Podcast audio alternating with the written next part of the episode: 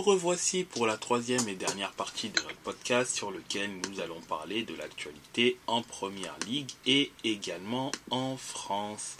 Première étape, le football anglais. Alors, il y a un match sur lequel nous ne parlerons pas puisqu'il a été débriefé directement et disponible euh, sur toutes les plateformes de streaming et sur notre site internet rubrique Première Ligue. C'est le match de Tottenham contre euh, Bournemouth. Victoire de Tottenham 2-0, mais je vous expliquerai, euh, mais sur le débrief a été expliqué un peu la physionomie du match. Euh, Chelsea qui gagne donc contre Luton. Bon, c'est leur première victoire de la saison et bon, c'est pas spécialement étonnant que que Chelsea les gagne. Néanmoins, à noter de côté positif euh, Sterling, Sterling qui revient en forme en mettant un doublé, double passeur décisif euh, Gusto, Malo Gusto, l'ex-lyonnais. un match euh, spectaculaire entre Manchester United et Nottingham Forest. Manchester United qui a été rapidement mené 2-0 D'ailleurs, euh, un des deux buts est assez comique quand on voit ce que fait Onana qui en fait plonge avant que le joueur de Nottingham Forest en fait fasse son dribble et marque. Euh, il était déjà euh, il était déjà couché par terre. Mais United va rapidement déjà réduire la marque par le biais d'Eriksen à la 17e minute, puis va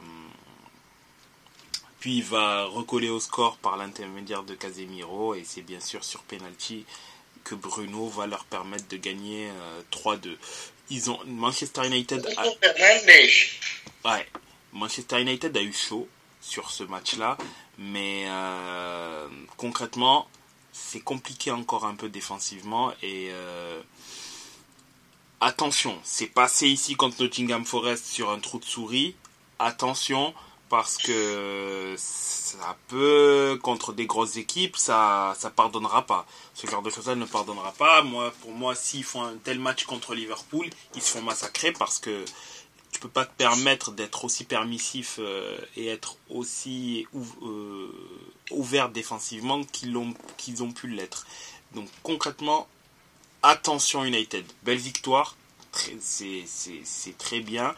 Mais arraché, mais le problème c'est que c'est arraché. C'est ça, c'est que c'est arraché et que attention lorsqu'ils rencontreront une, une équipe d'un tout autre niveau, parce que ça, ça risque de ne pas passer. Everton qui n'y arrive euh, toujours pas, qui galère toujours euh, autant en première ligue, 3 matchs, 3 défaites, 6 buts encaissés. Là, ils ne perdent que 1-0 contre les Wolves, mais c'est extrêmement pauvre euh, Everton, c'est très compliqué.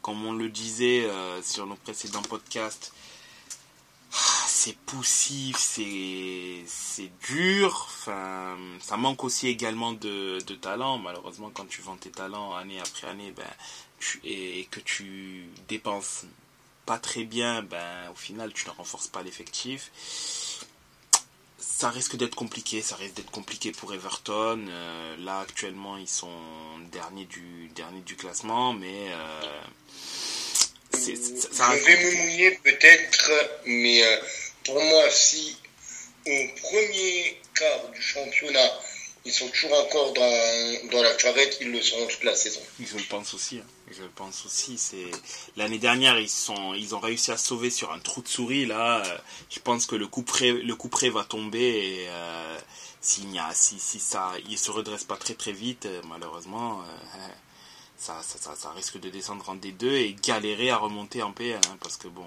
ne l'oublions pas que. Parce que pour moi, ils ont un petit peu le même profil qu'avait Fulham avant de descendre. Bon, ils sont montés là, mais euh, ils ont mis aussi pas mal d'années à remonter, ah.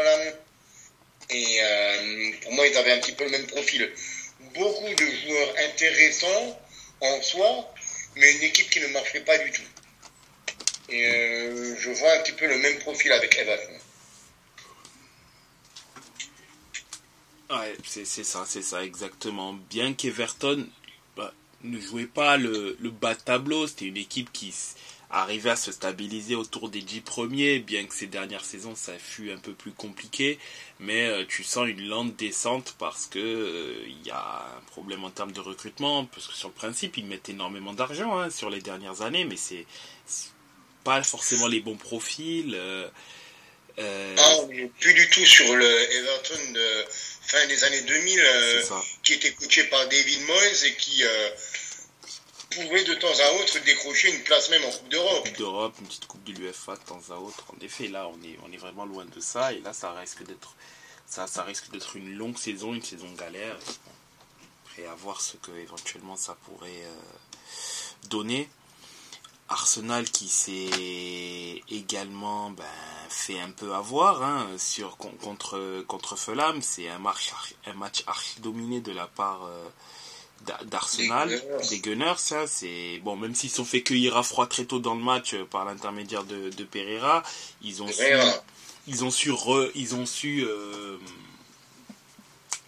en deux minutes en, plus, en deux minutes ça exactement et oui ils ont ils ont su changer la donne en, en deux minutes chrono mais euh, malheureusement ça arrive et ça arrive peut-être même un peu trop souvent que ce genre de match là dont tu es censé avoir la main, dont tu as une maîtrise quasi totale, ben parfois sur des petits détails, sur des demi-actions ou des ou des petits corners, puisque là c'est sur un corner ou, ou, sur un centre que Paligna va égaliser, ben boum voilà, tu, tu te rends compte que c'est que tu perds deux points comme ça et c'est un match c'est bizarre mais c'est un match nul symptomatique d'une équipe qui, à la fin de la saison, peut compter ses points.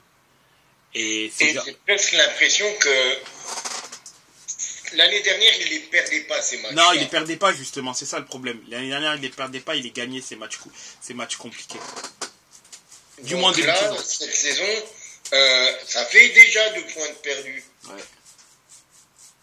C'est bête à dire, hein, mais ça fait déjà deux points de perdus là où euh, d'autres ne les perdent pas.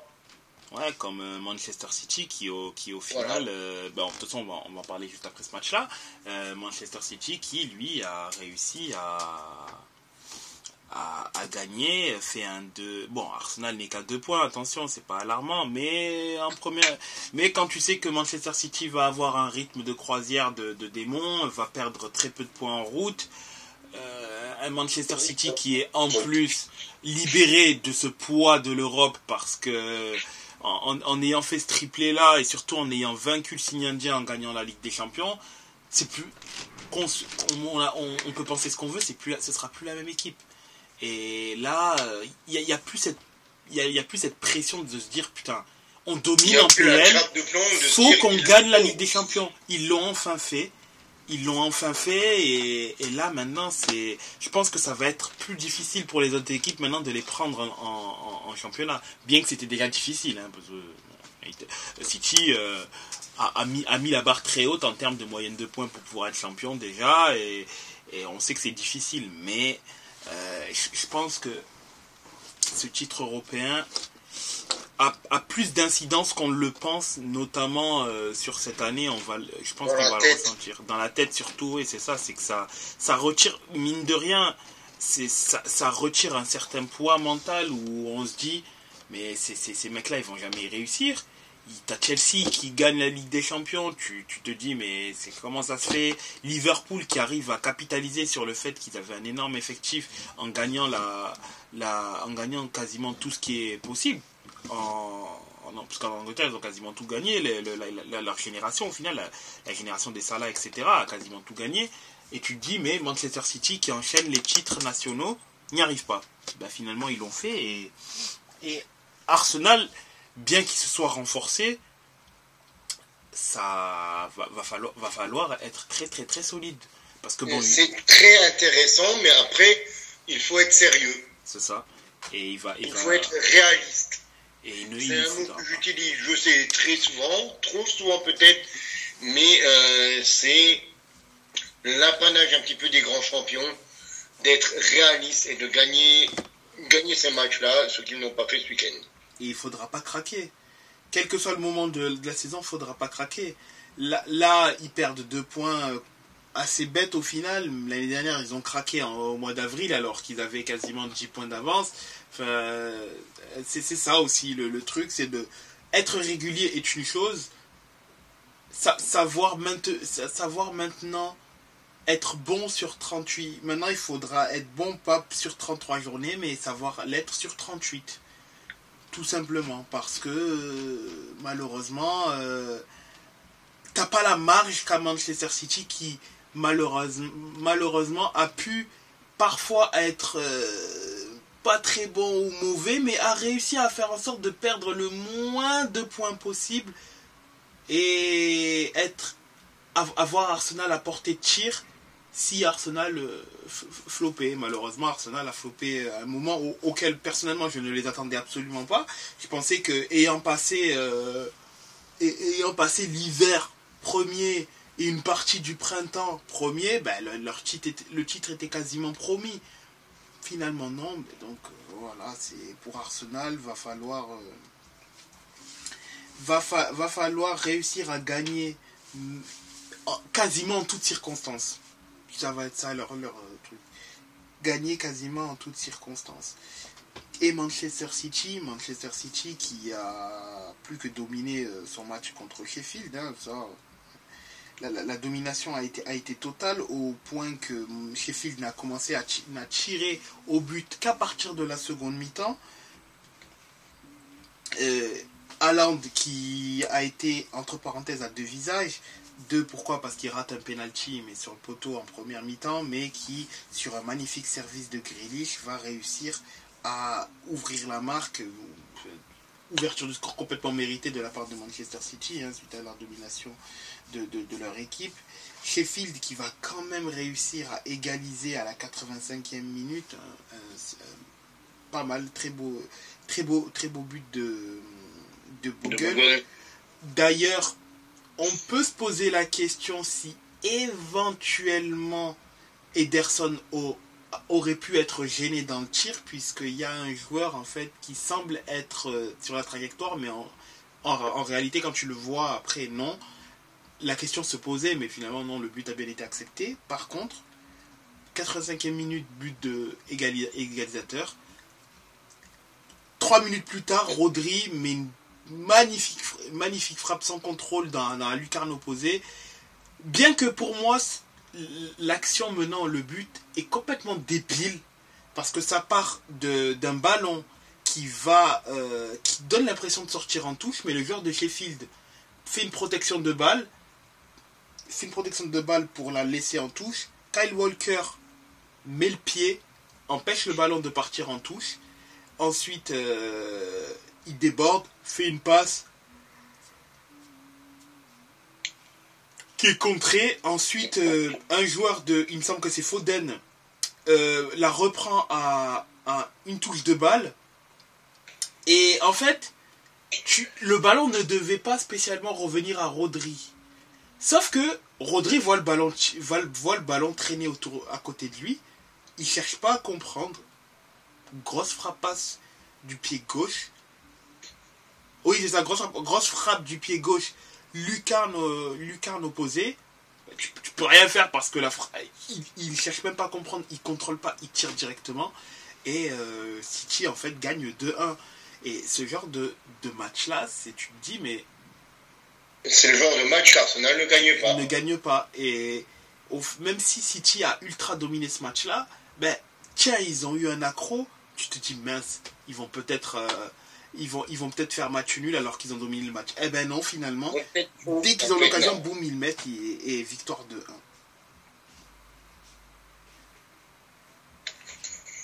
Une autre équipe qui, euh, qui s'est imposée, c'est West Ham.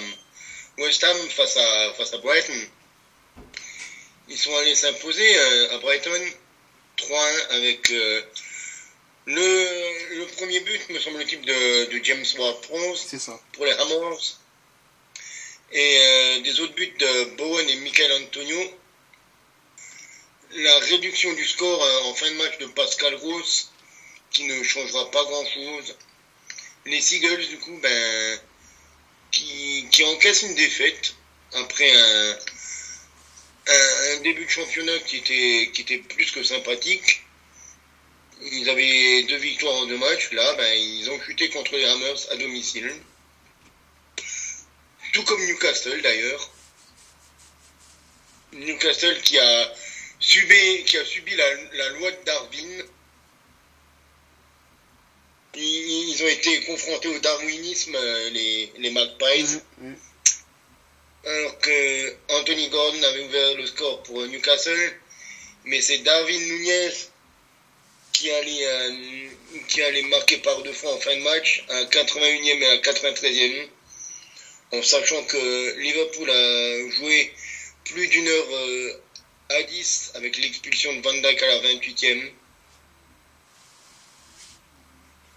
Exclusion qui peut sembler sévère, mais je la, enfin, je la comprends parce qu'au final, il, a, il annule une action claire d'action de but parce que Isaac allait, euh, en, un contre un contre euh, enfin, vis-à-vis d'Alisson Ederson n'importe quoi d'Alisson et bien que la faute ne soit clairement pas une grosse faute parce qu'il met le pied il empêche en fait euh, Isaac d'avancer. Problème c'est qu'il fait ça peut-être pas en dernier défenseur. Ça je suis pas sûr qu'il soit dernier défenseur. Il peut être couvert. Le problème, c'est que Isaac va droit au but et que c'est 50% de chance qu'il marque contre Allison. 50% comme quoi il peut rater ou Allison face à un arrêt. Et je pense que c'est ça. Il, pardon, il élimine un, un contre un euh, face au gardien. C'est ça, exactement. Et c'est, je pense, ça qui a fait que l'arbitre a directement dégainé le rouge et n'a pas cherché à se dire éventuellement il peut y avoir un carton jaune pour ça. C'est par rapport au fait qu'il annule une action claire de, de, but. Et ça, c'est constitutif normalement d'un rouge. Mais euh, c'est vrai que la faute en elle-même, non. Mais c'est parce que tu prends le contexte qui fait que là, tu peux, lui tu peux accorder le carton rouge à Van Dyke.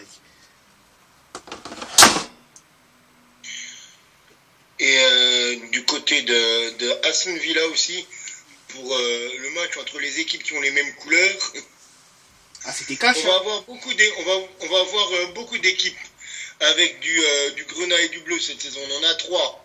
Entre Aston Villa, Burnley et West Ham, il ne faudra pas se tromper de maillot. Messieurs.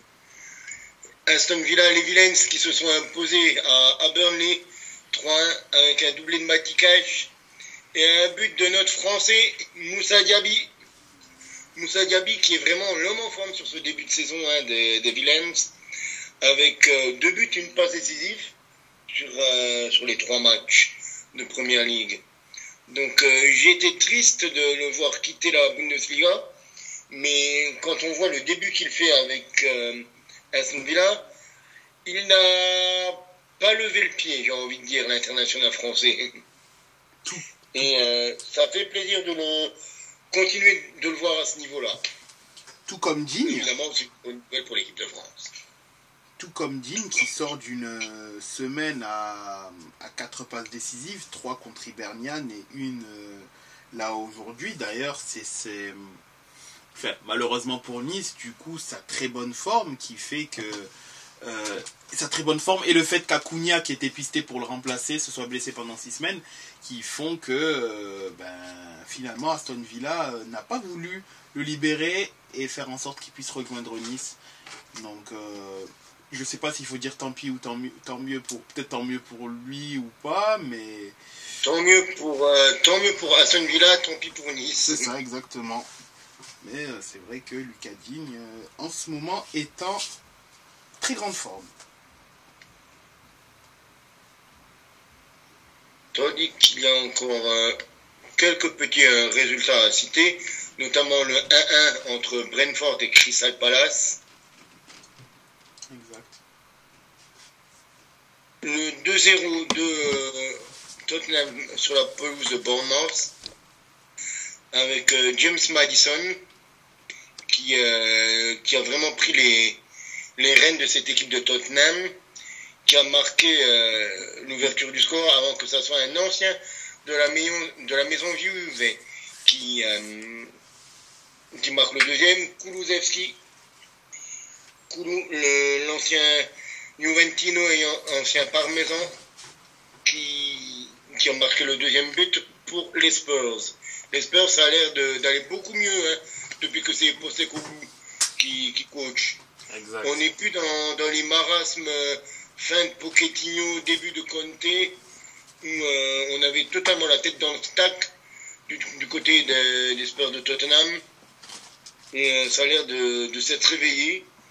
Bon, pas tellement du côté Richard Lisson, certes, mais les Spurs, ils sont, ils sont de nouveau en, bonne route, en bonne route, j'ai envie de dire. C'est ça, ils sont sur le bon chemin pour pouvoir montrer des choses positives. Mais c'est, comme je l'ai indiqué dans, dans, le débrief de manière de ce match-là, euh, non, Tottenham, c'est pour l'instant, ça va très bien et c'est prometteur pour la suite.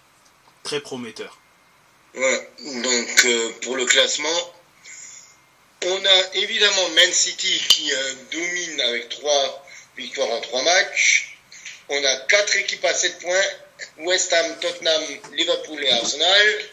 On en a 3 à 6 points. Brighton, Aston Villa et Man United. Une équipe à 5 points avec Brentford. Les équipes à 4 points sont au nombre de 3. Chelsea, Crystal Palace et Fulham. Les équipes à 3 points sont aussi au nombre de 3 avec Newcastle, Nottingham Forest et les Wolves. Une seule équipe à 1 point avec Bournemouth. Et Sheffield, Burnley, Luton Town et Everton n'ont toujours pas décroché le moindre petit point-point. Et du coup, il nous reste notre bonne vieille à débriefer. Et la Alors, juste une petite seconde, euh, si vous voulez, j'ai une petite info mercato du côté de d'Arsenal. Dis-nous tout. Euh, euh, Balogun est attendu à Monaco pour passer sa visite médicale à partir de demain et il, signerait un contrat de 5 ans et le transfert serait estimé à 45 millions. Ah, 45 finalement, je pensais que c'était 35 plus bonus. Ok, 45, d'accord. Ah, mais j'avais entendu entre 40 et 50 euh, en début de semaine. Pas mal, hein En début de semaine dernière. Pas mal, pas mal. En début de semaine dernière. Mais de toute façon, il était clair qu'il allait partir, euh, enfin qu'il allait arriver à Monaco la question était juste de savoir à combien allait s'élever euh, l'indemnité de transfert. Ou de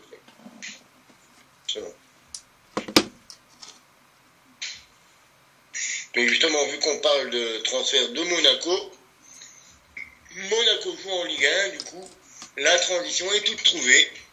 Parfait. C'est farpé. Et tant qu'on parle de Monaco, ça n'a pas été farpé pour eux, par contre. Hein. Avec euh, le match d'ouverture de cette troisième journée, avec euh, un 3-3 face à Nantes. Un 3-3 face à Nantes pour la SM. Nantes qui, qui menait 3 au retour des vestiaires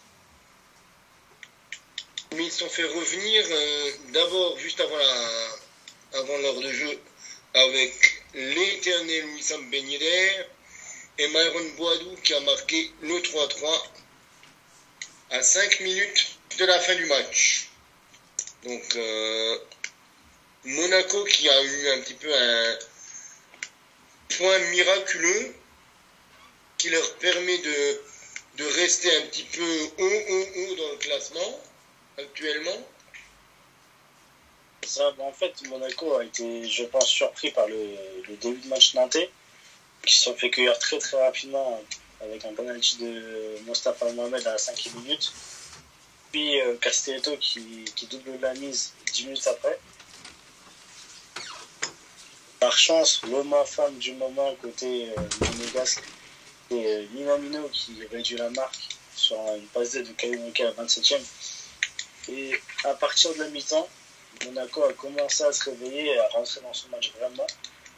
Euh, mais très vite calmé, parce qu'encore une fois, ils sont cueillis en, début de période. Euh, Mohamed qui double son compteur euh, à la 48e. Et puis Ben Yedder qui, malgré les histoires extrasportives autour de lui, est en très très grande forme dans ce début de saison. notamment la première journée, il eu un doublé. Là, il marque encore une fois. Euh, ce qui est vraiment une bonne nouvelle pour Monaco, puisque bah, on, on rappelle, Mbolo est blessé pour quasiment toute la saison. Euh, Myron qui depuis qu'il est là, clairement il ne satisfait pas les attentes qu'il y avait sur lui, mais comme toute une génération de joueurs euh, venant des Pays-Bas, comme euh, Colin Stangs, Justin Kluivert euh, également, on a eu beaucoup d'attentes sur eux, beaucoup de hype, mais finalement, c'est pas des joueurs qui nous ont montré qu'on pouvait compter sur eux pour euh, tutoyer les, les, sommets du football. J'ai l'impression que, à part certaines exceptions, les Néerlandais ont un peu de mal avec notre championnat. Pas qu'avec le nôtre, parce que quand tu prends Denis Van de Beek, qui a un échec à United, euh, De Jong, c'est très compliqué au Barça, là ça va un peu mieux.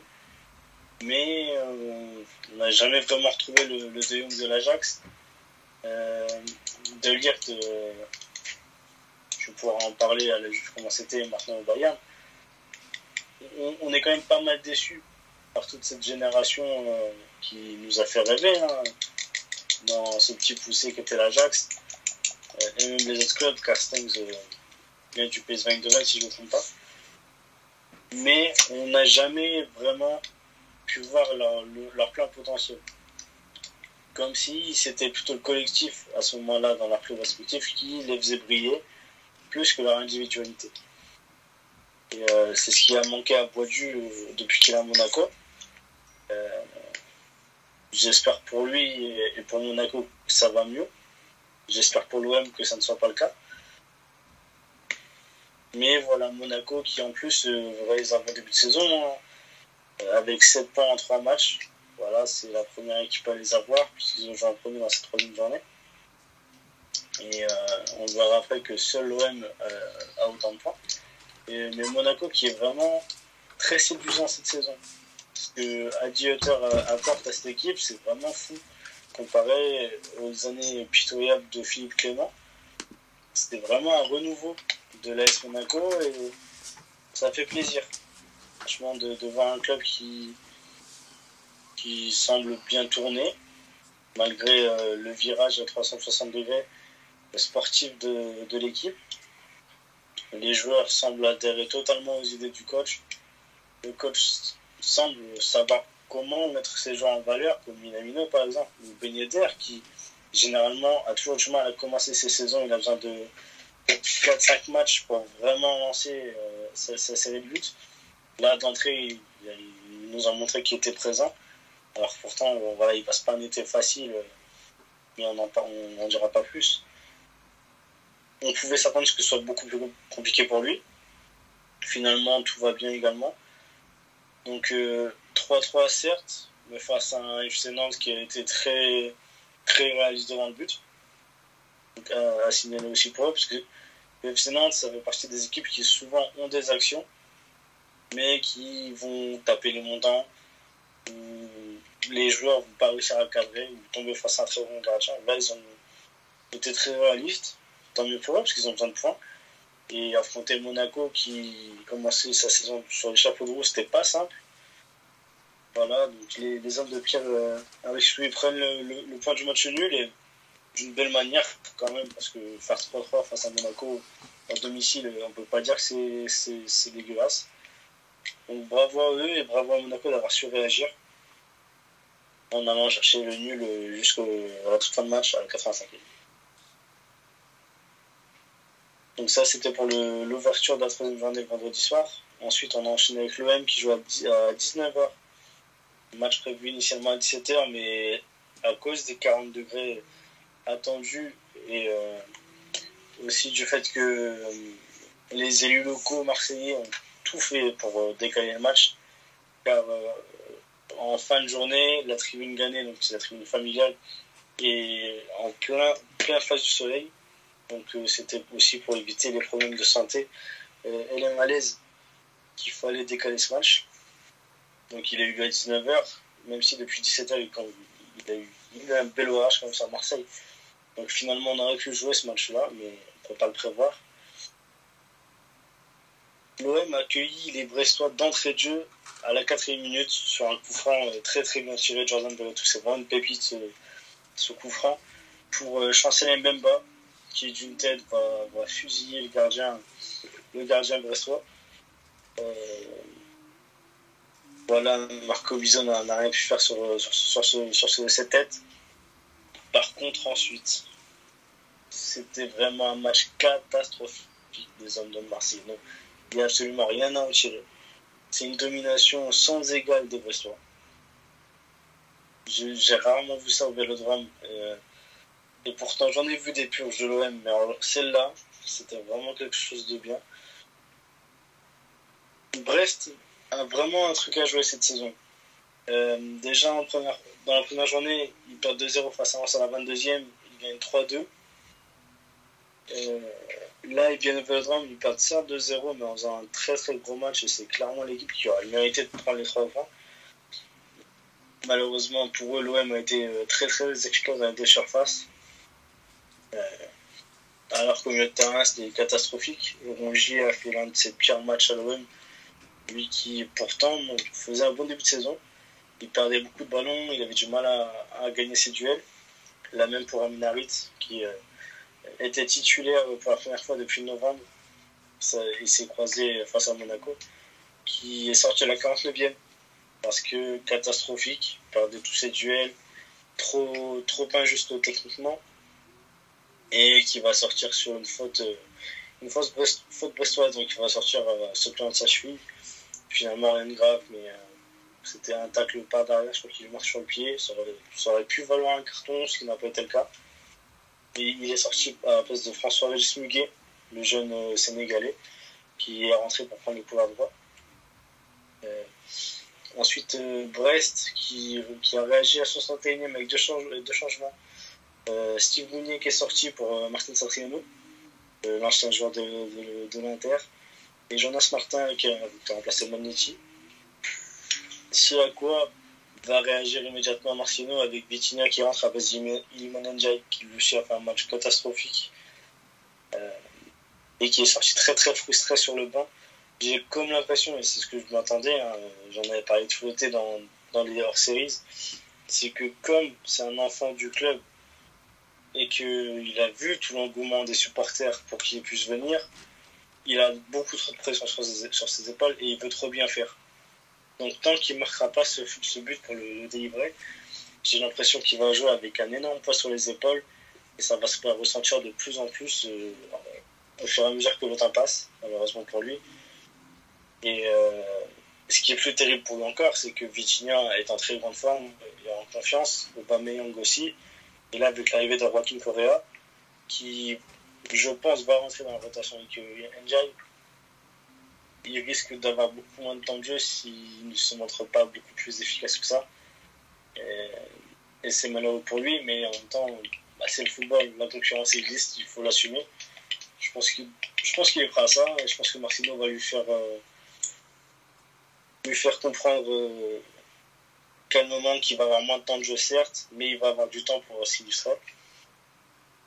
Et euh, peut-être 20 secondes après l'entrée de Vitinha, il se montre décisif puisqu'il va gêner la défense brestoise et permettre à Ismail Assar de, marquer son premier but, que le club olympienne, à la 65e. Ensuite, euh, Brest va reprendre le ballon, euh, va pousser, va tout tenter, mais Paolo Lopez fait un, match extraordinaire. il va calmer, fermer un peu des bouches commence à réclamer un remplaçant à Paolo Lopez.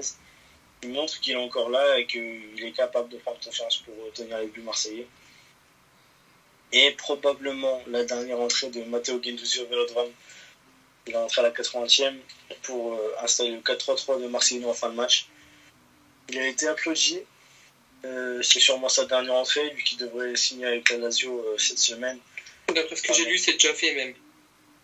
Apparemment, il arrive demain, un prépayant d'un million avec une option à 15 millions. Ouais, après, il y a plusieurs, il y a plusieurs sources. Certains disent un prépayant d'un million avec une, option à 15. D'autres parlent d'un transfert à 13 plus 5. Euh, honnêtement, j'ai du mal à croire que ce soit un prépayant puisque 15% revient à Arsenal. Donc l'OM aurait besoin de faire entrer de l'argent en fait pour pouvoir euh, verser le pourcentage Arsenal et se libérer euh, des fonds pour continuer son mercato. Après, si vraiment c'est un prépayant, ce serait vraiment très étrange, mais ça, ça pourrait se comprendre pour les finances de l'OM l'année prochaine, du coup d'anticiper, je suis rentré de 15 millions. Et voilà, Gendouzi qui a fait une bonne saison à l'OM, sa première sous Sampaoli. Ensuite, euh, c'est pas c'est pas fou euh, sous Igor Tudor euh, où il n'a pas su s'adapter. Et là, sous Martino, il ne fait pas partie des plans ou ne s'adapte pas. En tout cas, l'OM souhaite s'en séparer. Oui, je pense qu'il n'a plus vraiment la tête non plus. C'est le temps de le vendre. Si on ne le vend pas cette année, on ne vendra jamais. En tout cas, on va devoir s'en séparer l'année prochaine à 5 millions. Donc, vaut mieux qu'il parte maintenant. Euh, avec l'estime des supporters euh, derrière lui. Euh, il y a aussi dans, dans le mercato olympien, donc Correa a été annoncé, c'est officiel, présenté à la presse aujourd'hui. C'est un prépayant de 2 millions avec une option à 10 si l'OM se qualifie en LDC ce qui ravit l'Inter, qui du coup signe Alex Sanchez gratuitement derrière. Cyrus euh, doit sûrement euh, être très content de cette nouvelle. Et l'OM euh, va signer Michael Murillo, un latéral qui vient de d'Anderlecht. C'est le premier joueur panaméen à signer l'Olympique de Marseille. Il est latéral droit et peut-être gauche. Je crois qu'il est polyvalent. Il a 27 ans et apparemment c'est un Nuno Tavares bis. Je pense que je vais, détester ce joueur, je pense. Il va me rendre fou. Et, s'il est aligné avec Ismail Assar, c'est catastrophique pour ma santé mentale. Mais voilà, on fait confiance aux dirigeants. J'espère qu'il ne se trompe pas sur ce joueur, même si je ne le connais pas du tout, donc il va avoir sa chance. Je suis pas un joueur sans le connaître. Et voilà, je suis pas hypé du tout par lui. Je ne suis pas non plus pour Correa, donc on verra ce, que, ce qu'ils font à l'OM. Euh, ensuite, on a eu le PSG qui recevait le Racing Club de Lens. Affiche très compliquée pour Lens qui, euh, qui n'a qu'un point également euh, pour le moment. C'est le point qu'ils ont, obtenu la semaine dernière face à Rennes. Les Lensois de Francaise qui se déplaçaient au Parc des Princes pour affronter l'équipe de Luis Enrique. La compo de base du PSG, on la connaît, notamment le milieu de terrain. Que c'était Ugarte, Vitinha et Zahir Emery. Je pense très sincèrement que c'est le milieu de terrain du PSG pour la saison. En tout cas, le milieu de terrain type. Il fonctionne très bien. Les trois sont très complémentaires. Euh, Zahir Emery prend vraiment une ampleur extraordinaire. Vitinha peut se projeter. Il n'aura pas Messi et Neymar pour l'insulter. Et Ugarte, c'est un chien sur le terrain. C'est un mec, il récupère un nombre de ballons qui est totalement fou. Euh, je pense que 60 millions, c'est trop pour un joueur comme lui mais en même temps, on voit tout de suite qu'il a un apport sur, le jeu du PSG. Il récupère un nombre de ballons totalement dingue. Je crois qu'à la 9 minute, il va récupérer 8 ballons déjà. Ce qui est fou. C'est énorme. En défense, on avait Marquinhos qui était titulaire avec le brassard de capitaine puisqu'il a remporté les élections face au, dictateur Kylian Mbappé qui n'a pas pu passer en 49-3 pour obtenir le brassard. Dommage pour lui. Milan Skriniar est aligné également. À droite, Hakimi, à gauche, Lucas Hernandez. Si Hernandez est épargné par les blessures, il va faire une très très grande saison et récupérer une place de titulaire indiscutable en équipe de France. Honnêtement, il part sur un niveau dingue pour le moment. J'espère pour lui que son, corps va laisser tranquille. J'espère pour l'OM qu'il va avoir quelques problèmes. Et euh, même si derrière c'est Nuno Mendes euh, qui, qui, aura la place, c'est toujours un très gros joueur également. Et devant, on avait Ousmane Dembélé et Kylian Mbappé sur les côtés. Marco Asensio en pointe. Je ne comprends pas comment le PSG s'est retrouvé avec Asensio en pointe après plus d'un milliard de de transfert. Plus de dix ans que le Qatar détient le club. Comment tu as eu Marco Asensio à la pointe de ton attaque? C'est un mystère. C'est une bonne question. Et c'est lunaire. À quel moment tu te dis que c'est Asensio, ton attaquant de pointe. Ben, c'est un petit peu euh, le même euh, problème qu'on évoquait avec le Real tout à l'heure. Hein. Je pense surtout concernant le, PSG, c'est que Ekitike, ben, en fait, il est en instance de transfert et ils veulent le faire jouer le moins possible. Pourquoi Je ne sais pas. Enfin, pourquoi enfin, Je vois pas pourquoi le faire jouer déprécierait sa valeur. Mais euh, Je pense qu'il a un instant de transfert parce que sinon, sur le principe, euh, il est toujours disponible et être capable de pouvoir être titulaire. Je, ouais, les blessures peut-être. Ouais, peut-être, éventuellement. Bah, euh, il y en a plein comme ça. Euh, c'est comme ça que tu sais que ça se voit avec Milan. Il y a plein de joueurs que bah, quand Milan est sur un joueur, si tu vois que le joueur n'est pas sur le banc, enfin il n'est pas sur le terrain, je veux dire, bah, tu te dis ouais, bah, c'est qu'il va, c'est qu'il va partir quoi parce que c'est vrai qu'il a des il a aussi des offres un peu à droite à gauche. C'est pas comme s'il n'était pas enfin on sait qu'il est sur le marché. On sait qu'il y a plusieurs équipes qui sondent pour pouvoir l'avoir. À mon avis c'est ça qui fait que il ne joue pas.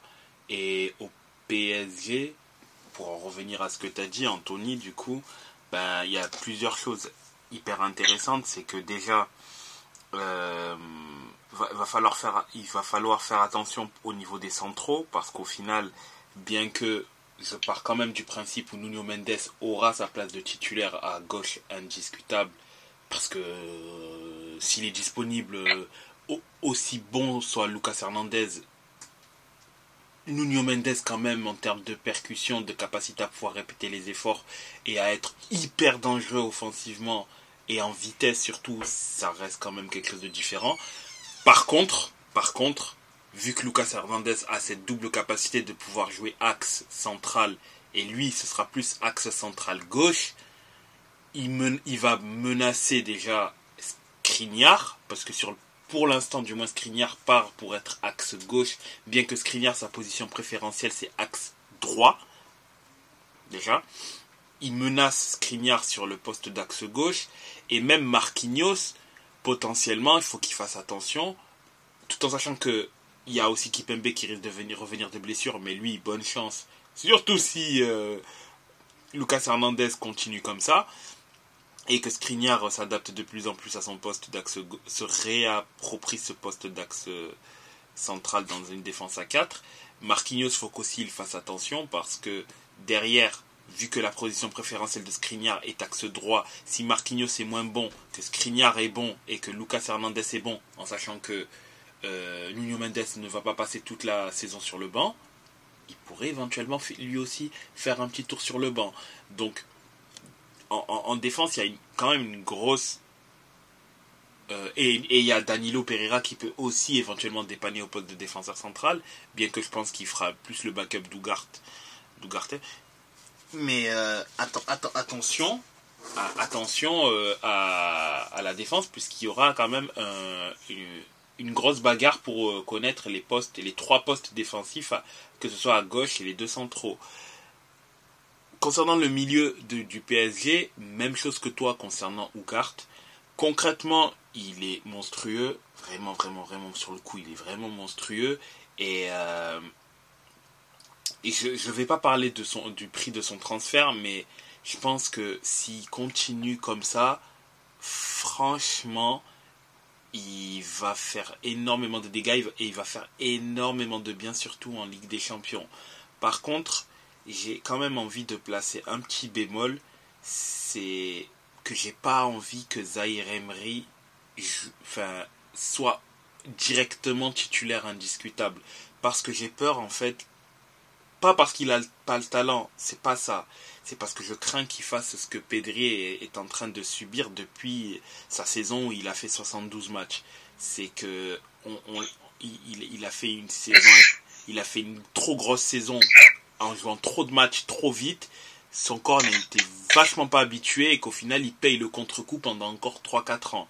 Donc qu'il est, pour moi, oui, il a le talent pour être, pour jouer un grand nombre de matchs Bien sûr qu'il faut l'installer dans le 11, mais j'espère quand même qu'il bénéficiera plus que les autres d'un turnover ou d'une protection en termes de temps de jeu pour qu'aussi son corps puisse aussi s'habituer au fait de pouvoir jouer un grand nombre de matchs au haut niveau. C'est pas euh, du jour au lendemain, il joue 55 euh, matchs et l'année d'après, ah, mais il paye le contre-coup du fait qu'il a joué 55 matchs, plus éventuellement euh, le, la, les Jeux Olympiques euh, en, été. Et il, il, revient complètement carbonisé pour le début de saison d'après. Et au final, il joue 20 matchs parce que il a finalement pas eu assez de repos. C'est juste ça la crainte. Mais c'est vrai que sur le principe, mec, euh, faut, faut, faut, le, faut lui donner un maximum de temps de jeu. J'espère qu'il aura un lot, comme on dit en NBA, un load management, c'est-à-dire que, ok, il a un temps de, il a, on fait en sorte qu'il ait un grand temps de jeu, mais pas au point de lui donner une place de titulaire indiscutable, du moins pas tout de suite. Pas tout de suite pour pas le griller. Physiquement surtout. Il, a, du temps de jeu, mais parce que euh, Lee est blessé. Ouais. Euh, Verratti n'est pas dans le groupe parce que le PSG souhaite s'en séparer. Sauf que dans l'hypothèse où Verratti ne, ne trouve pas de club, il reste au PSG.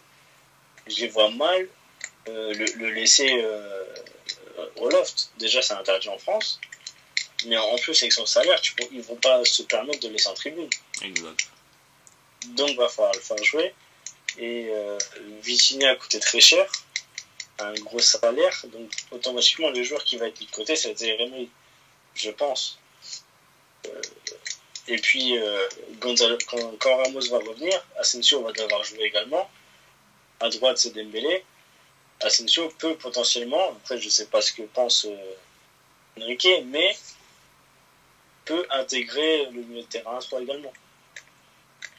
Ouais. Donc techniquement il y a du turnover euh, à faire quand le groupe est au complet. Pour le moment c'est pas le cas, il y a beaucoup de blessés Verratti dans le loft. Mais je pense que Zayn va bien être managé, en plus que Enrique sait faire avec les jeunes. Donc euh, j'ai pas trop de d'inquiétude à ce, sujet-là. Après, par exemple, pour Lucas Hernandez, honnêtement, et depuis qu'il est à Atletico, je le pense, c'est un joueur qui doit jouer de latéral gauche. Je, trouve que c'est un gâchis en fait de mettre en centrale, tant il a un apport offensif très élevé. Alors après, il y a Mendes, certes, mais dans ces cas-là, il faut mettre une concurrence. Et si Mendes n'est pas bon, il faut mettre Hernandez en équipe de France, il ne sera jamais latéral gauche, je pense, parce que maintenant il y a Théo. Mais si Théo se blesse ou est suspendu, malgré que Lucas Digne est en forme, c'est Lucas Hernandez qui doit prendre la place et parmi c'est sûr.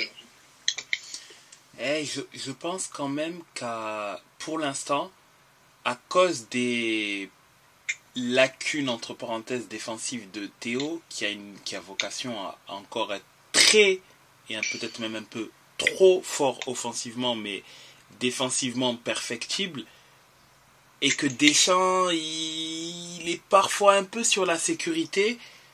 Ah, si les deux sont disponibles et eh, je pense quand même qu'il a moyen qu'ils mettent Lucas Hernandez titulaire. Je pense que Lucas a quand même une petite longueur d'avance sur son frère sur le poste de latéral gauche. Après faut voir si au niveau de la, de la charnière centrale c'est acté que les deux soient, soient là y a si effectivement il y a un s'il y a une hésitation sur le fait d'aligner euh, le, duo en un duo en défense, là je pense effectivement comme toi qu'il va basculer donc en axe gauche et après son frère sera titulaire à gauche.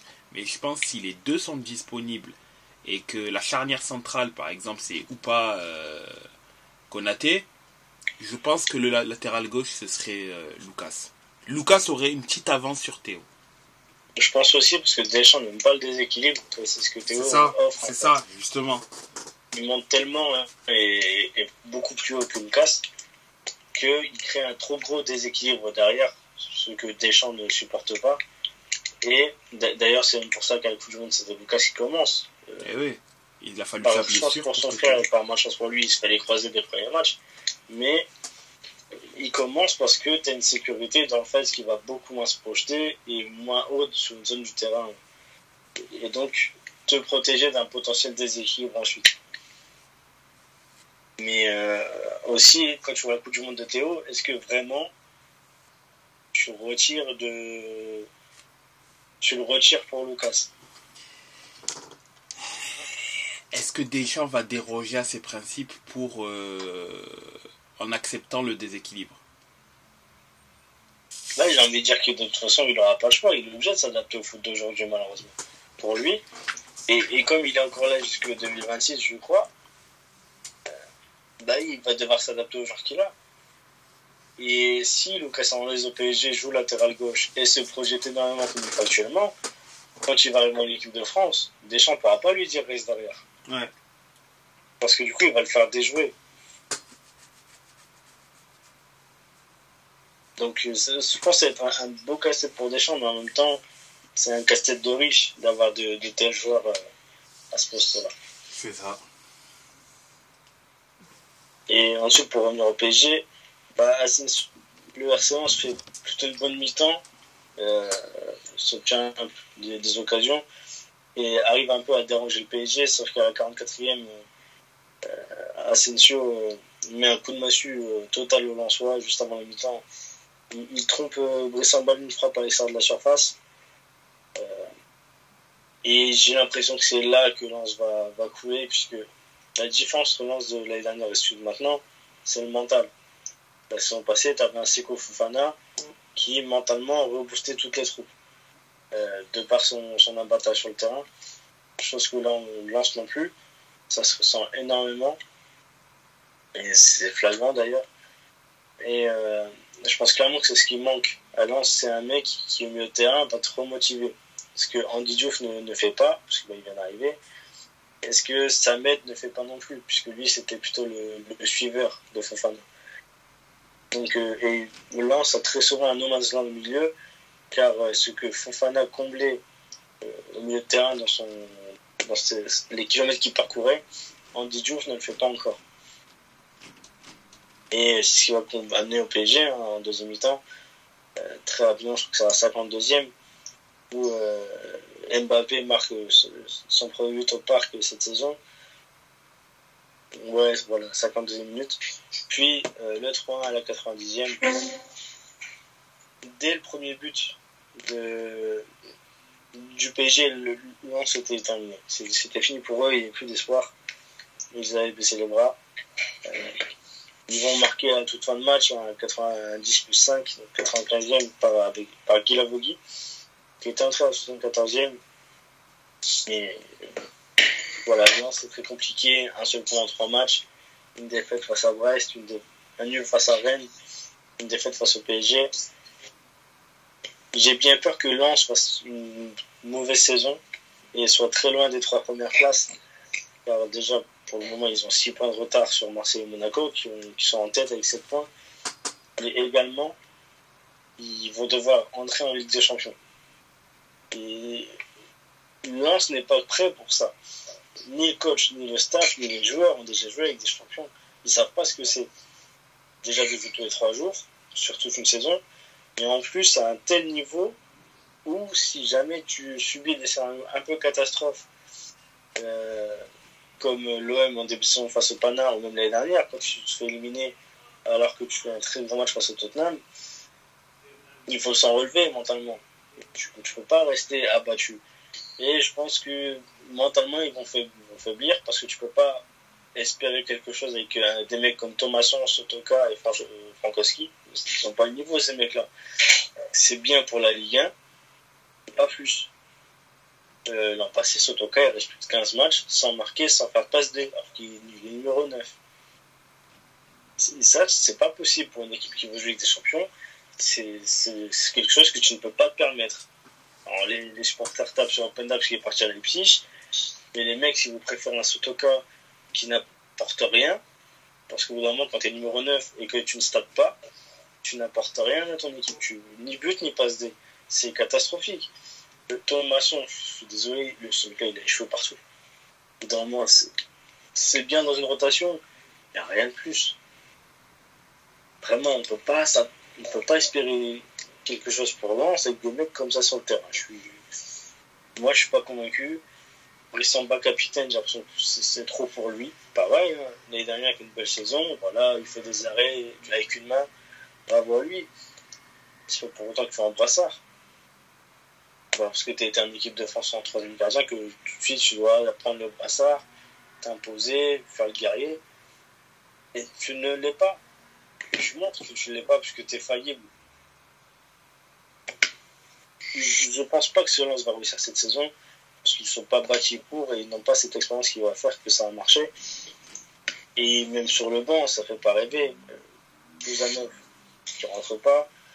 Le cardinal qui rentre à la 46e, et qui fait un match catastrophique, hein, une note de 6,1. Euh, Spirit, qui est à Toulouse, qui était titulaire à Toulouse, tu faisais des très gros matchs. Là, tu es dans la rotation. Euh, Eli Way, qui est en phase 58e, euh, le pauvre, on l'a fait jouer parce qu'il fallait le faire jouer. Hein. Ce truc-là, c'était pas bon. Donc, on va voir ce que ça donne ensuite.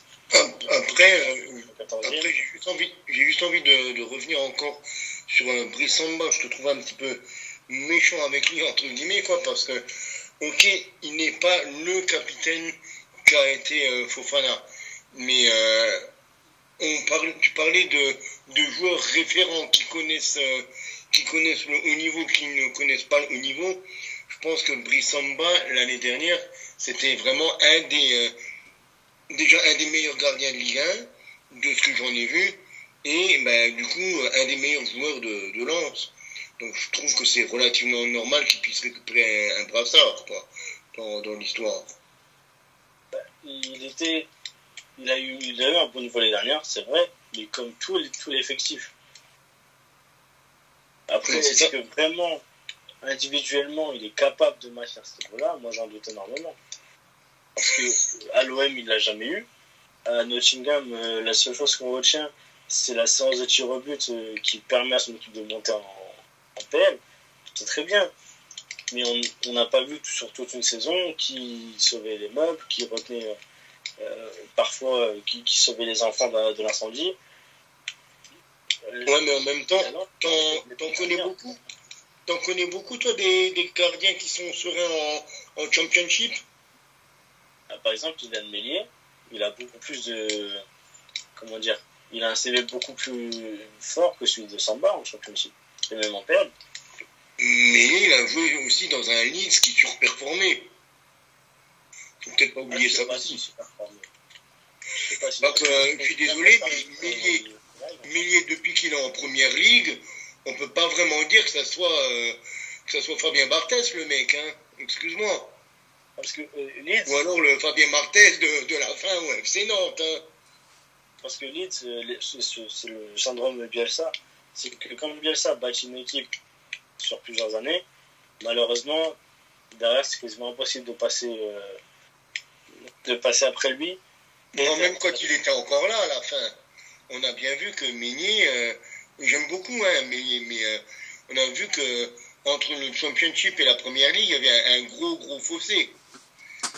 Que, que le pauvre Meunier, pour l'instant, il n'y était pas. Il n'y était pas. Mais oublie pas, pour moi, Samba, je pense on en a fait un peu trop. On, fait même on, en, a, on en a fait trop. Là, là-dessus, là-dessus, je suis d'accord avec toi. Mais euh, de là à dire, euh, il mérite pas de Blarassar, euh, c'est un surcoté, il est limite c'est un tocard, quoi. On parle quand même d'un des, je pense, allez, un des trois meilleurs gardiens de Ligue 1. Mais moi, je suis très dur avec Samba et même avec l'Arsenal en temps normal parce que euh, c'est l'équipe que les médias veulent voir gagner. Oui. Bah, évidemment, évidemment, ça fait la, la, belle histoire par rapport au PSG et au Sud. Oui, mais quand tu regardes ce que Lens a fait euh, en montant et en prenant le podium, Lille l'ont déjà fait. Monaco l'ont fait après le rachat de, des Russes. Et on n'en a pas parlé autant. Ouais, enfin, Monaco, on en a bien parlé. Lille, on en a parlé avec un gardien qui était tout aussi bon, voire meilleur, euh, Maignan. Donc. Euh, que là, on en parle comme si c'était, ça y est, un grand club français. Ça a été un grand club français. Mais c'est pas parce que tu as été bon il y a 50 ans que tu es encore un grand club français. Parce qu'il y a l'histoire récente. Lens a super Comme... formé pendant deux ans. Ah, tout à fait d'accord avec toi là-dessus. Maintenant, c'est compliqué. Si pendant deux ans tu veux manger à la table des grands, c'est ce que c'est ce qu'ils souhaitent. Hein. Bah, il faut assumer de, de prendre les mêmes critiques que les grands, parce que du coup, on va t'attendre.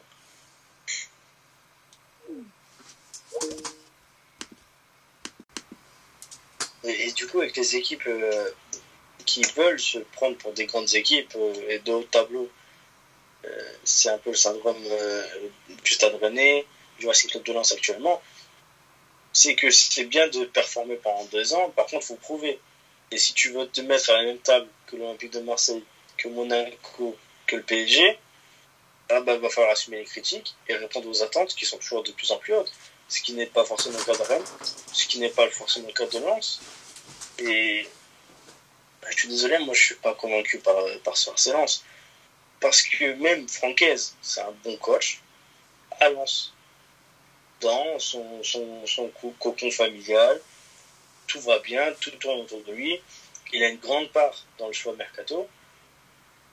Mais est-ce que est-ce tu le mets dans un autre contexte, beaucoup plus dur forcément, parce que c'est un contexte qui n'aura pas 5 ans, est-ce que ça va marcher? Ah, je sais pas. Et j'ai l'impression qu'elle lance, même quand ça va mal, les médias essaient toujours de dire oui, mais regardez ce qu'ils ont fait.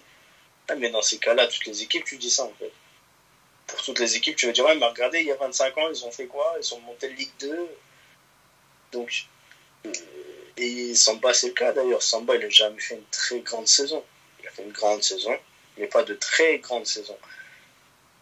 Et, là, en début de saison, justement, quand il fait la première euh, conférence de presse euh, avec le brassard, il, dit clairement oui, je suis capable d'avoir les responsabilités. Ah bah, faut prouver maintenant. Et pour l'instant, ça ne prouve pas. Et d'ailleurs, c'est ce que j'avais reproché à Ludo Branek lors du premier match face à Brest, c'est que 2-0 en 20 minutes, c'est bien, et là on entend, bah, vous regardez, euh, là ça travaille très bien, on n'a même pas vu qu'il manquait Open Day Fofana, bam, tu perds 3-2. Le match d'après face à Rennes, ouais, mais en même temps c'est Rennes en face. Et maintenant face au PSG, mais c'est le PSG. Et Lens, vous nous vendez comme le club, et pas l'un des clubs, c'est le club qui rivalise avec le PSG bah, faut rivaliser jusqu'au bout alors les mecs. Vous devez faire 9 points là. 9 points en 3 matchs si vraiment vous êtes l'équipe qui va gagner. Donc, faut rester à sa place. Et en Ligue 1, c'est très compliqué. Il y a beaucoup d'équipes qui se croient être euh, top, top 2, top 3 du championnat. Nice l'ont cru pendant un temps. Lille également, et maintenant ils, sont retrouvés, ils se sont calmés. Euh, Rennes, de temps en temps, ils pensent y croire, mais ils s'approchent jamais vraiment du podium et Lens vont le subir également. Maintenant, il faut voir avec les Ligue des Champions ce que ça va donner. Même si je pense que ça va être un échec. Euh, alors, je sais pour que ça passe, mais franchement, j'y crois pas. Et ensuite, euh, dimanche à 13h, on a eu Rennes-Le Havre. Alors là, c'était un match, moi je me suis régalé. Je ne sais pas vous si vous l'avez vu. Moi, je me suis régalé de but en but. Rennes commence très bien le match comme à son habitude. Hein, c'est une équipe qui euh, fonctionne en rouleau compresseur. Il commence très très bien le match. Euh, avec un arbitrage dans la poche, faut le dire, comme l'année dernière, est avantagé par l'arbitrage, puisque Ludoplas va marquer d'abord, il, est à l'entrée de la surface. Il frappe une première fois qui est contré par un défenseur, et il reprend ensuite comme une emprise de volée, du coup, à mi-hauteur, qui va se loger dans le, le, petit pied du gardien. Sauf que devant le gardien, euh, devant Desmas, il y a Amin Guiri qui est vraiment juste devant lui, qui fait clairement action de jeu, puisque le ballon frôle ses pieds et lui il est devant le gardien dans la vision, ce qui empêche Desmas d'intervenir du coup, puisqu'il ne voit pas le ballon arriver par un joueur qui est en jeu devant lui. L'arbitre accepte le but. Alors que Desmas, va voir l'arbitre euh, l'arbitre central et lui dit je suis masqué par Guri qui est hors jeu il va refuser le but va aller voir la barre et là Wilfried Bien qui est un arbitre catastrophique à la barre je, vous promets si vous regardez toutes les décisions litigieuses de la VAR en Ligue 1 depuis deux ans son nom ressort quasiment à chaque fois. Je, et je comprends pas comment ce mec est encore en poste. Soit il faut, le former mais il faut reprendre toutes ces, toutes faut apprendre toute la règle de l'arbitrage de A à Z, soit il faut le virer en fait, parce que c'est un incompétent. Et c'est un mec qui la semaine dernière refuse un but à l'OM face à Metz avec, d'après eux, ils ont des images que personne n'a vues à part eux, que même l'arbitre central n'a pas vu, et Wilfried bien les a vues. Dans son petit camion à Paris, il a vu les images, mais il les a montrées à personne, et c'était suffisant pour, annuler le but de l'OM. Et là, c'est flagrant qu'il a hors-jeu, parce que même, euh, je crois que c'était Julien Brun, Ousmane Voyadela qui, qui commentait le match, je ne me rappelle plus, qui n'ont pas arrêté de dire action litigieuse, Guri était en jeu, le but aurait dû être refusé. Même les commentateurs le disent tout le long du match que le but n'est pas viable. Mais d'après Wilfried Bien et la Ligue 1, c'est un but qu'il faut accepter. Tant mieux pour les Rennais, hein. on, refuse jamais un but quand ça, quand ça nous arrive. Puis, 14 euh, minutes après, Christopher Rouge a un corner qui est très très bien tiré. Rien à dire, euh, bien doubler la mise. Et là, je me dis, ça va être compliqué pour le. Parce que Rennes gagne 2-0 très tôt dans le match, à domicile. C'est une équipe qui fonctionne en rouleau compresseur. Ça va être compliqué pour le Havre. Euh, c'est une équipe que j'aimerais voir réussir parce que les hommes à la tête de ce club sont vraiment des passionnés et travaillent travaille vraiment très bien. Puis à la 40e, euh, Operi, qui a un pied gauche magnifique, euh, va trouver Nabil Alibi qui est tout seul, enfin un penalty, euh, et va tromper ses moments de la tête. Mandanda, il fait la classique. La classique depuis 20 ans. Il y a un but, il bouge pas de sa ligne, et il rouspète. Il crie sur tout le monde, il lève les bras en l'air. Mec, t'as pas bougé de ta ligne, t'es au milieu de ton but, t'as pas fait un geste et tu rouspètes sur tout le monde. C'est fantastique quand il fait ça. Donc juste avant la mi-temps, euh, le Havre revient, revient un peu dans le match. Euh, donc il y a deux la mi-temps. Et Grand Cirque prend un carton juste avant la mi-temps. Ça va être très important pour la suite du match, puisque après la mi-temps, à la 62e pour être précis, alors que Lucas Elsner prépare trois changements, dont la sortie de Samuel Grand-Cyr, je ne sais pas comment l'appeler, à part ce débile, va faire un tacle assassin dans les jambes d'un défenseur rennais et prendre un deuxième jaune. Et qui est synonyme de rouge. Donc son remplaçant ne rentrera pas. Et euh, c'est. Euh, il y a deux, deux joueurs, dont un défenseur qui devait rentrer également. Donc les trois changements sont annulés par Lucas Elsner, qui doit avoir tous ses plans. Et Grand ce mec-là, ça fait tellement de qu'il veut exploser il a encore des, gestes de débile. Comme ça, il sort son match, il pète les plombs. Tu sais pas pourquoi. Il sait qu'il va sortir dans 5 secondes. Il se dit, tiens, je vais attaquer par derrière. C'est pour ça qu'il a échoué à Strasbourg, c'est pour ça qu'il a échoué à Monaco également. Et là, alors, il se permet encore de. Alors que c'est l'un des joueurs qui a le plus d'expérience en plus.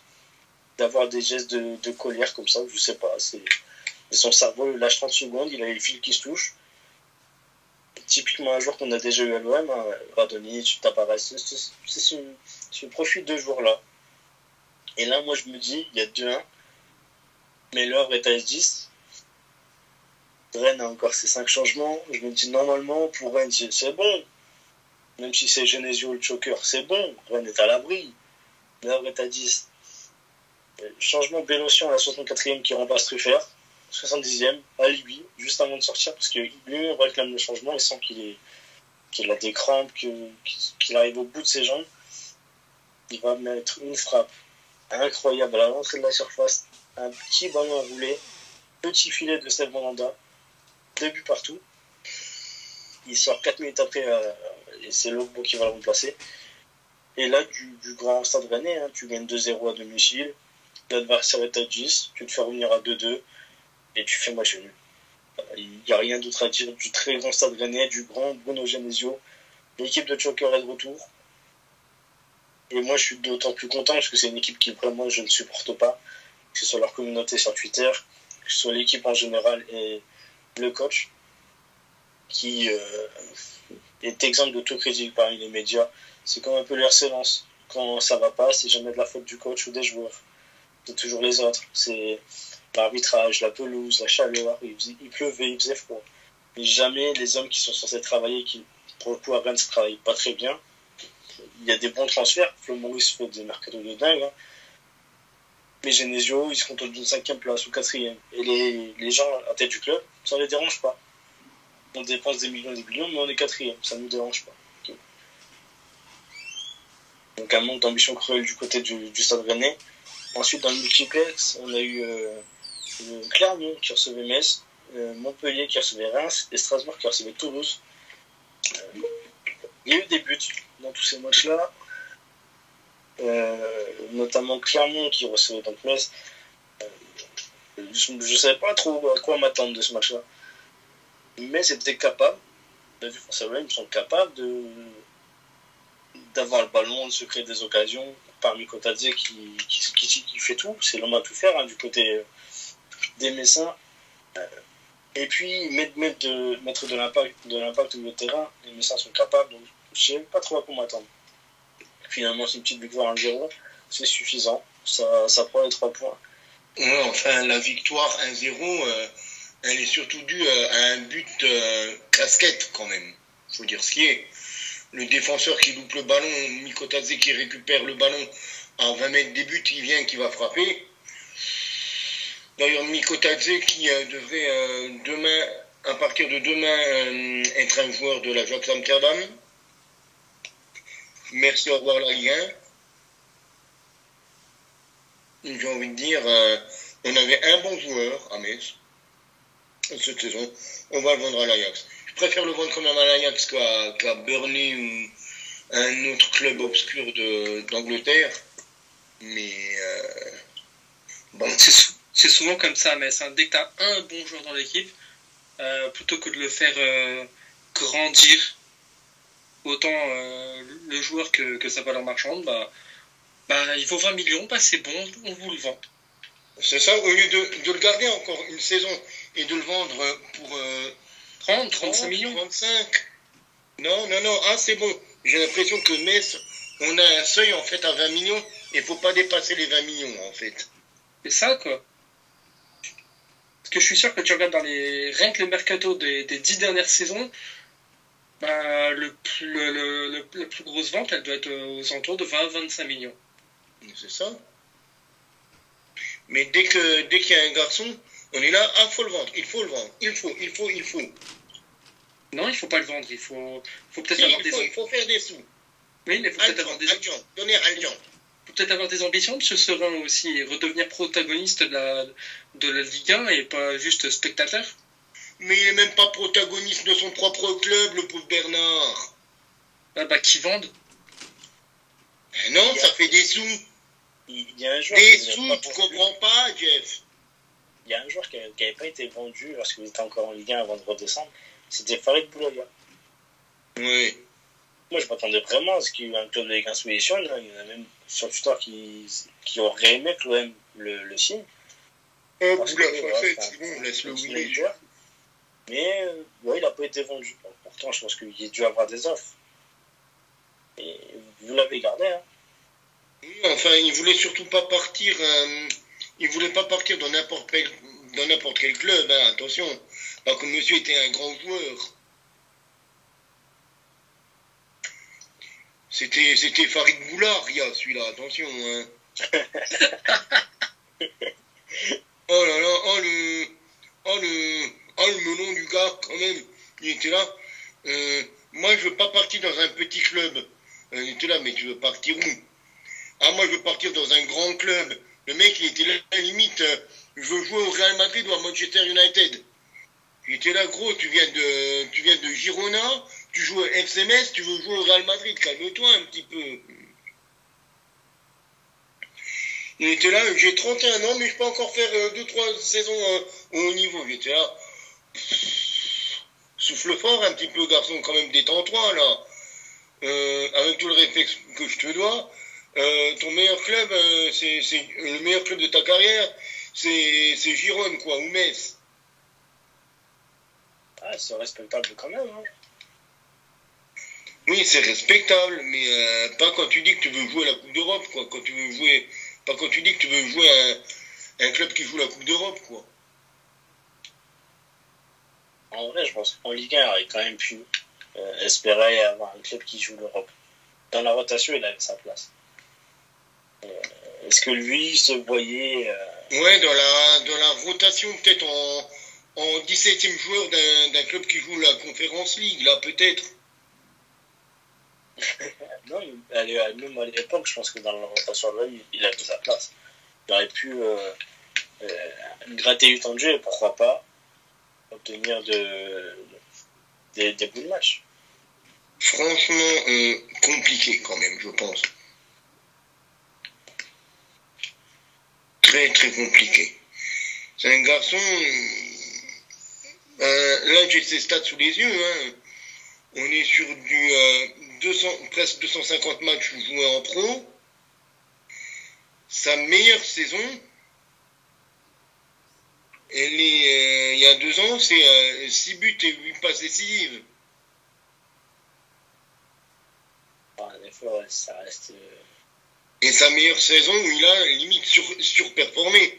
Autrement, sa meilleure saison, c'est en Ligue 2, 6 buts, 6 passes décisives. Ligue 2, 7, passes, 7 buts, 7, 4 passes. Avec Clermont. 6 buts, 6 passes décisives en 2018-2019 avec Metz en Ligue 2. 2020, 2019-2020, il fait 2 buts, 1 passe décisive. La saison d'après, il fait 6, il fait 6 buts, 6, 6 buts et 8 passes décisives.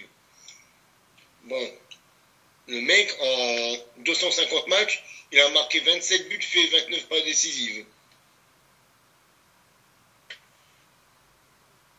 C'est honorable, on va dire.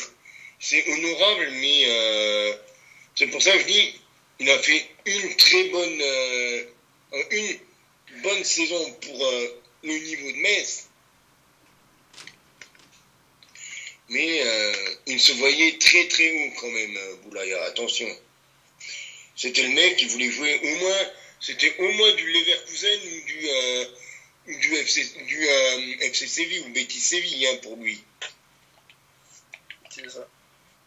Ou bien s'il partait en Angleterre, s'il partait en, en, Italie, il voulait jouer à, dans un des clubs de Rome ou, Napoli, quoi.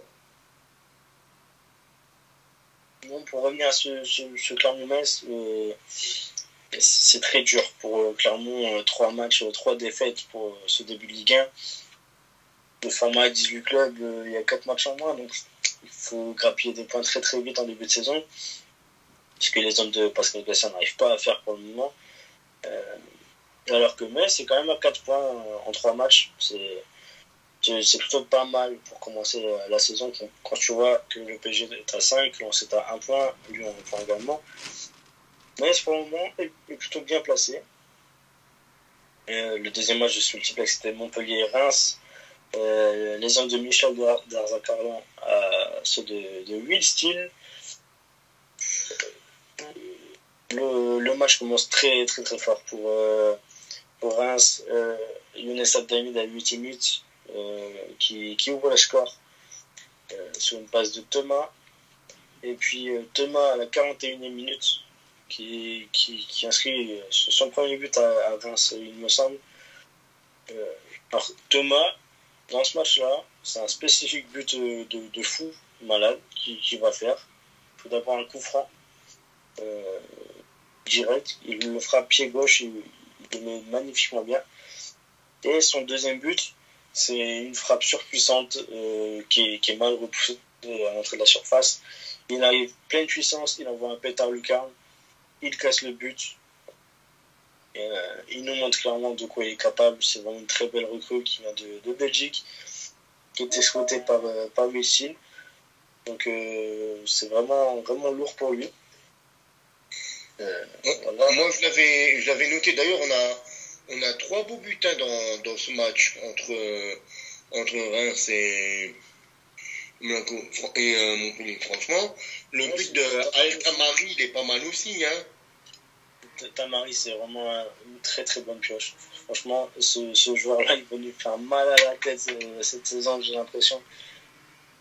Ouais, parce que j'ai vu, j'ai regardé un petit peu le, le résumé du match, j'ai fait autant les, les, deux buts de, de Thomas, ils sont, euh, ils sont vraiment impeccables, quoi. Autant le but de Tamari, là, j'ai regardé, il fait, ah, elle est pas mal, sa frappe, quand même. Ouais, vraiment. Il... Elle est pas mal il, déconne pas, c'est vraiment un très très bon joueur. Euh, c'est un Jordanien, c'est ça, si je raconte pas de bêtises. C'est ça, ouais. Et Deschamps face à Lyon, je crois qu'il met un doublé, et c'est pas de, de petits buts de, de volée, hein. c'est vraiment de très très beaux buts. Oui, oui, oui, c'est un, un, garçon qui, euh, qui a faim, là, qui a faim en début de saison. ça, il a trois buts en trois matchs. Euh... Montpellier remplace très bien Eli hein, par euh, d'abord Adams et puis euh, Tamari qui, qui est extraordinaire. Ah, et là, ils, ils sont bien trouvés, hein, autant Adams que, que lui. Hein. C'est ça, et Tarzakarian arrive toujours à créer des duos en attaque. C'était déjà le cas avec Laborde et, et Delors. Là, il a Tamari et Adams. Je pense qu'il va tenter de refaire une doublette. Et ça, ça peut que marcher. Puis un penalty raté par, euh, par Jackie à 64e minute. Personnellement, je pense qu'il aurait pu le laisser à Thomas pour tenter le triplé. Mais bon, après, est-ce que, est le coach hostile accepte que ses joueurs euh, se donnent des penalties Ça, je ne sais pas. Je ne suis pas dans le vestiaire. Mais c'est suffisant pour battre euh, Montpellier 3 buts à 1. Brest est à 6 points. Euh, hormis la défaite au Vélodrome lors de la première journée, les hommes de Vulcy sont sur deux victoires de, suite. Alors que, Montpellier, on a 4 points avec un match nul au premier match et une victoire euh, face à Lyon lors de la deuxième journée. Et puis Strasbourg-Toulouse pour terminer son multiplex de 15 heures. Les hommes de Patrick Vieira viennent prendre leur, leur sixième point puisqu'ils ont gagné le premier match euh, face à Lyon, défaite ensuite en deuxième journée face à Monaco, et puis victoire euh, là sur leur pelouse face aux hommes de Carlos Martinez, qui eux ont 4 points en Ligue 1. Victoire du premier match, nul en deuxième et défaite face à Strasbourg, 2 buts à 0. Euh, but de Emega à la 52e sur une passe de Bellegarde.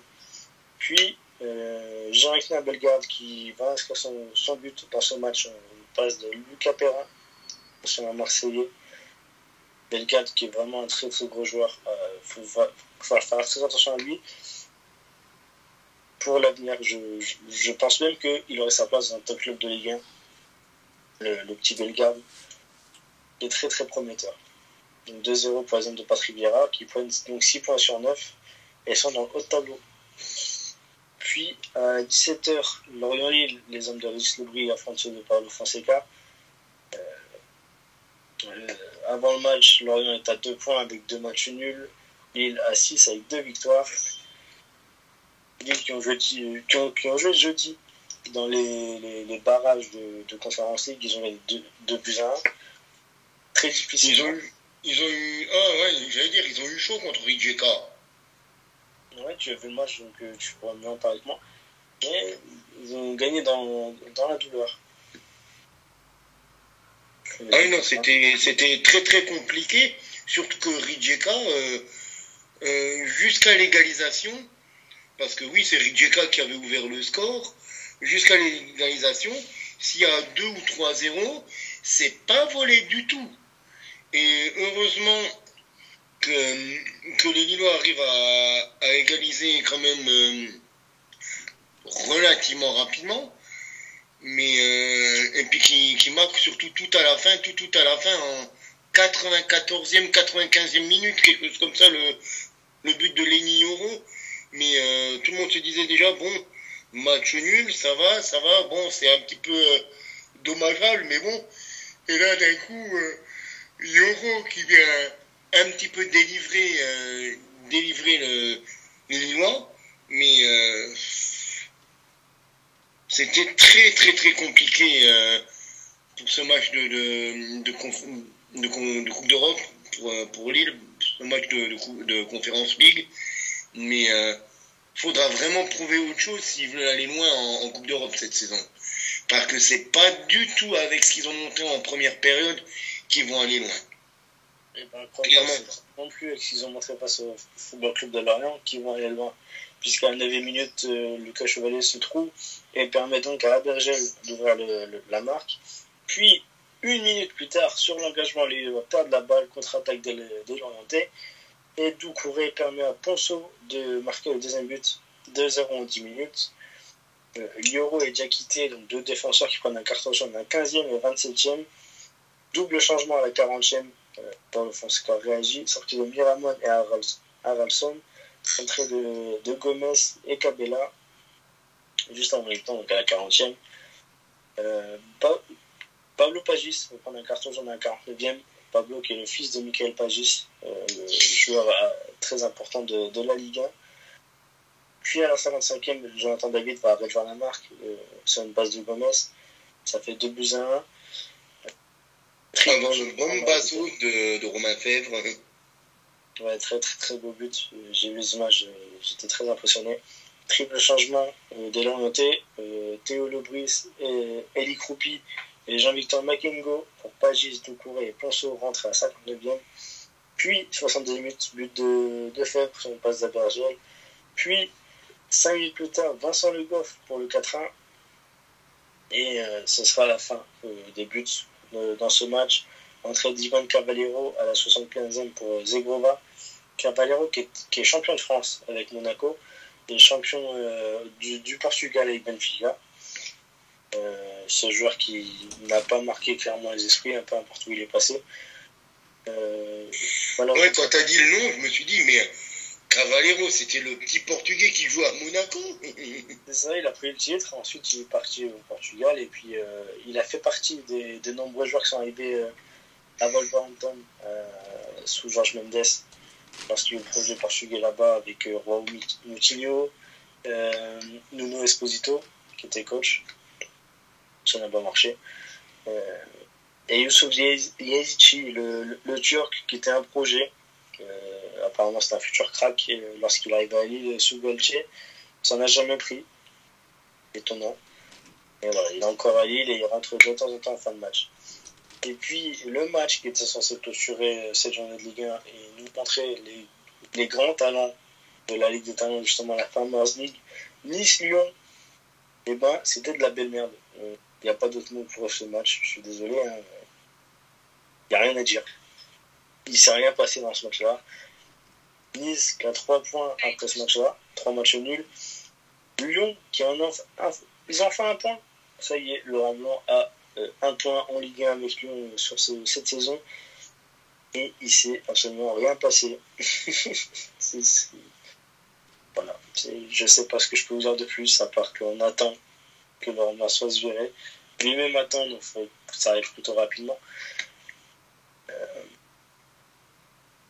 ben, espérons que ça aille mieux à un moment ou à un autre pour Lyon, quand même, parce que là, c'est quand même plus que triste ça arrivera, ça sera mieux quand un autre coach arrivera déjà avec un vrai staff parce que des mecs comme euh, euh, Franck Passy, c'est pas c'est pas des sportifs, tu peux même je sais pas comment parler de mecs qui sont zéro. Et c'est pas que moi qui le dis, à l'OM Passy, il était 24 heures 24 avec Bielsa. La seule chose qu'il a retenue, c'est qu'il faut pas s'asseoir sur un café. Il a rien appris, le mec là. Euh, à part si la glacière, on peut s'asseoir dessus également. Sinon, il a rien retenu. Oui, parce que le café, tu peux t'asseoir, tu peux pas t'asseoir dessus. La glacière, tu peux. Voilà, c'est la seule chose qu'il a retenue de Bielsa en un an. C'est terrible. Et c'est Julien, Julien Palmieri qui, lorsqu'il était à Lille, a vu Franck Passy arriver et qui lui-même te le dit. Hein, euh, Passy, ce mec, c'est zéro. C'est une bille. Niveau football, il est, c'est le néant. Donc, quand tu sais que c'est lui qui est censé travailler pour Laurent Blanc, parce que Laurent Blanc n'a jamais bossé, en réalité, c'était son adjoint Jean-Louis Gasset qui faisait tout. Blanc était plutôt sur euh, les terrains, certes, mais de golf. Donc, euh, bon, voilà, c'est catastrophique. Hein, si c'est Franck Passy qui doit faire les séances d'entraînement, voilà, euh, on peut rien attendre d'un match comme ça. Le, meilleur joueur du match, d'après le match en direct, d'après leur note, c'est Rémi Rioux. Rudy Rioux, pardon. Le gars, Je veux dire, euh, Rémi, Rioux, euh, Rudy Rioux, bientôt Vincent Rioux sur la pelouse. il y a trop de Rioux, je me trompe. ouais, il a 8,2, c'est la meilleure note du match. Euh, c'est catastrophique. Voilà. Avec trois défenseurs lyonnais qui prennent des cartons à la 90e, 92 et 95, c'est Tabia Fico, Kanetacha et Albero. Voilà, il ne s'est rien passé sur ce, sur ce match-là. C'était une bonne bah, euh, S'il n'y a, plus rien, on va peut-être arrêter là du coup. Bah, juste un petit point sur le classement. Monaco premier avec 7 points et plus 5 en différence de but. L'OM deuxième avec 7 points et plus 3. Suivi de Reims à plus 6. Euh, bah, ils ont 6 points. Brest euh, quatrième avec 6 points également. Strasbourg 5 6 points. Ensuite c'est Rennes, Lorient, PSG à 5. Montpellier, Lille, Toulouse, Metz à 4 points. Et ensuite, de la 13e à 18e, on a Nice à 3 points, Le Havre à 2 et Lorient, Nantes, Lyon à 1 point, clairement à 0. Et voilà, c'est la Ligue 1. Et je crois que sur ces euh, notes tardives, nous allons nous laisser là. Ce fut une fois de plus un plaisir, messieurs. Et je crois qu'il est temps de tirer le rideau pour ce soir. Oui, je pense que on a tout dit, on a fait le tour des championnats. Euh, on a même parlé de Nice-Lyon. Voilà. Un match où il n'y avait absolument rien à dire puisqu'il ne s'est rien passé. Et voilà, comme quoi nous, sommes talentueux, chers auditeurs. Nous parlons de matchs où il n'y a rien à dire. Sur ce, messieurs, je vais vous souhaiter une excellente soirée. Évidemment, à nos chers auditeurs et auditrices, portez-vous bien, consommez du football, regardez du football, lisez du football, et n'oubliez pas que c'est que du football. Exactement. Et la suite au prochain numéro. La suite au prochain numéro.